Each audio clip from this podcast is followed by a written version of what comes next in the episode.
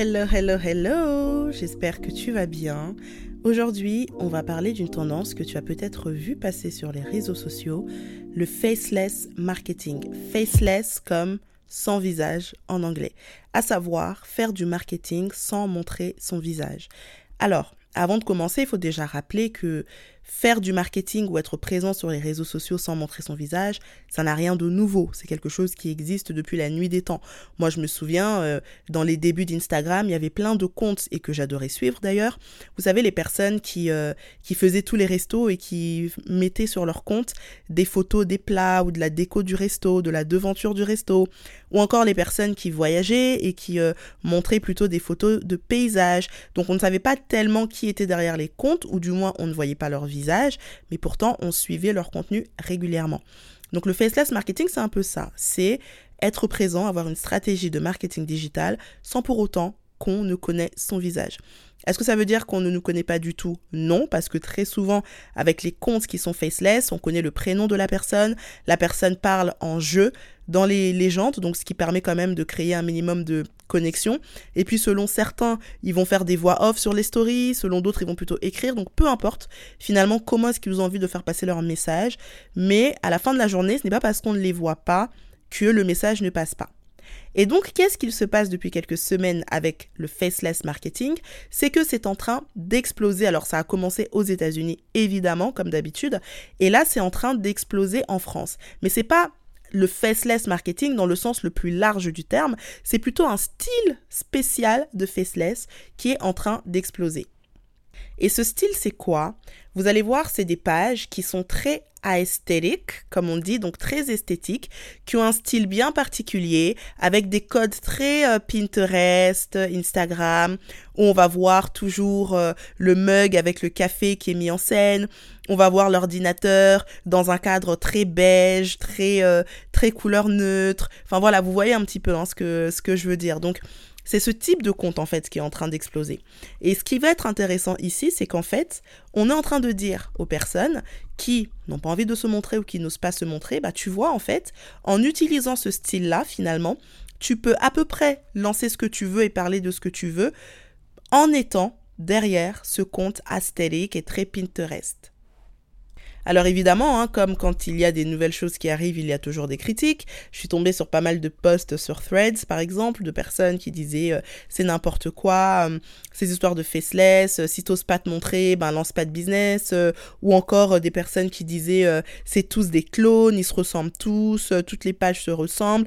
Bref, comme d'habitude, les grands penseurs sont venus déverser leurs grandes pensées, hein, comme d'hab.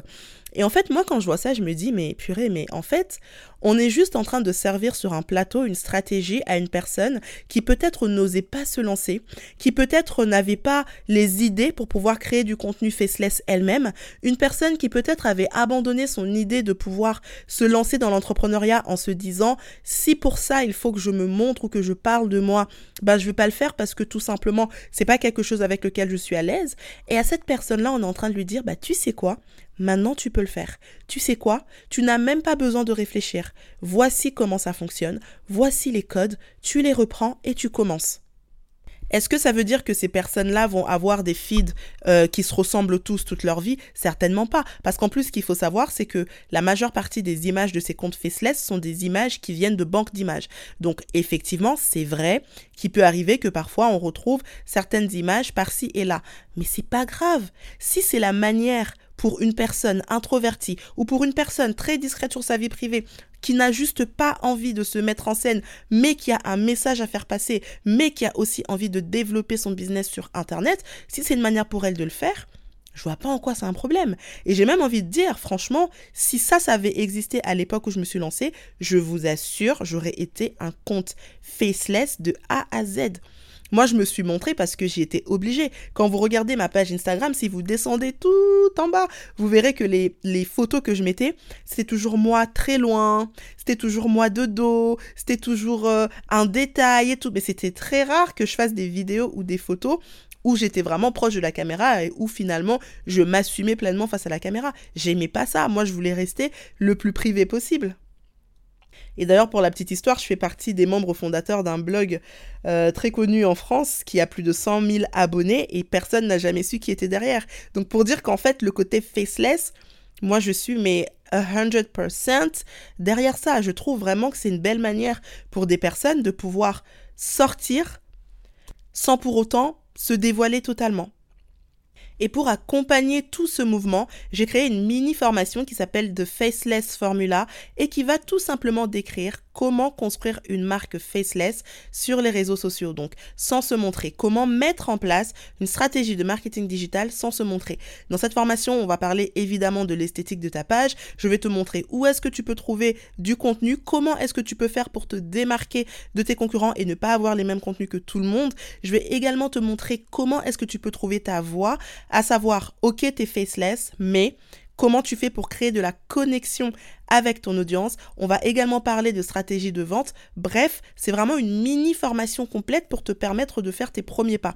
Et en plus, ce qui est intéressant, c'est qu'elle n'est pas uniquement destinée aux personnes qui n'ont pas envie de se montrer. Parce que tu peux très bien être présent sur les réseaux sociaux, tu peux très bien te montrer, mais comme on le sait, faut créer du contenu régulièrement, si tu as envie de rester dans la tête de tes potentiels clients, etc., etc., bah, en utilisant du contenu faceless, ça te permet d'avoir un type de contenu que tu pourrais créer entre guillemets, sans réfléchir. Et donc ce serait le parfait juste milieu entre le contenu que tu crées déjà et du contenu disponible, visuellement parlant, parce qu'après, il faut quand même écrire tes légendes, il faut écrire ton message, mais au moins tu as des photos et des vidéos qui sont disponibles et que tu peux utiliser ensuite sur tes plateformes. Donc pour en savoir plus, n'hésite pas à te rendre sur la description de cet épisode, je t'ai mis tous les liens. Et si toi aussi tu avais envie de jump dans cette trend du faceless, mais que ça t'a un peu refroidi de voir comment les gens le critiquent, etc., dis-toi une chose, tu t'en fous des gens. Franchement, tu fais ta vie. Ouais, t'as un compte qui ressemble à tous les autres. Bah, c'est pas grave, c'est le début. On commence tous quelque part. Et plus tu vas pratiquer, plus tu vas créer du contenu, plus tu vas commencer à développer ton propre style et éventuellement tu auras ensuite ta propre patte. Mais n'aie pas peur de commencer petit parce que au moins, au moins, tu commences. Voilà, c'est tout pour l'épisode d'aujourd'hui. J'espère qu'il t'aura plu. Si c'est le cas, n'hésite pas à me laisser 5 étoiles sur la plateforme sur laquelle tu m'écoutes et un petit message, ça me fera très plaisir de te lire et je te dis donc à très vite pour le prochain épisode. Prends soin de toi.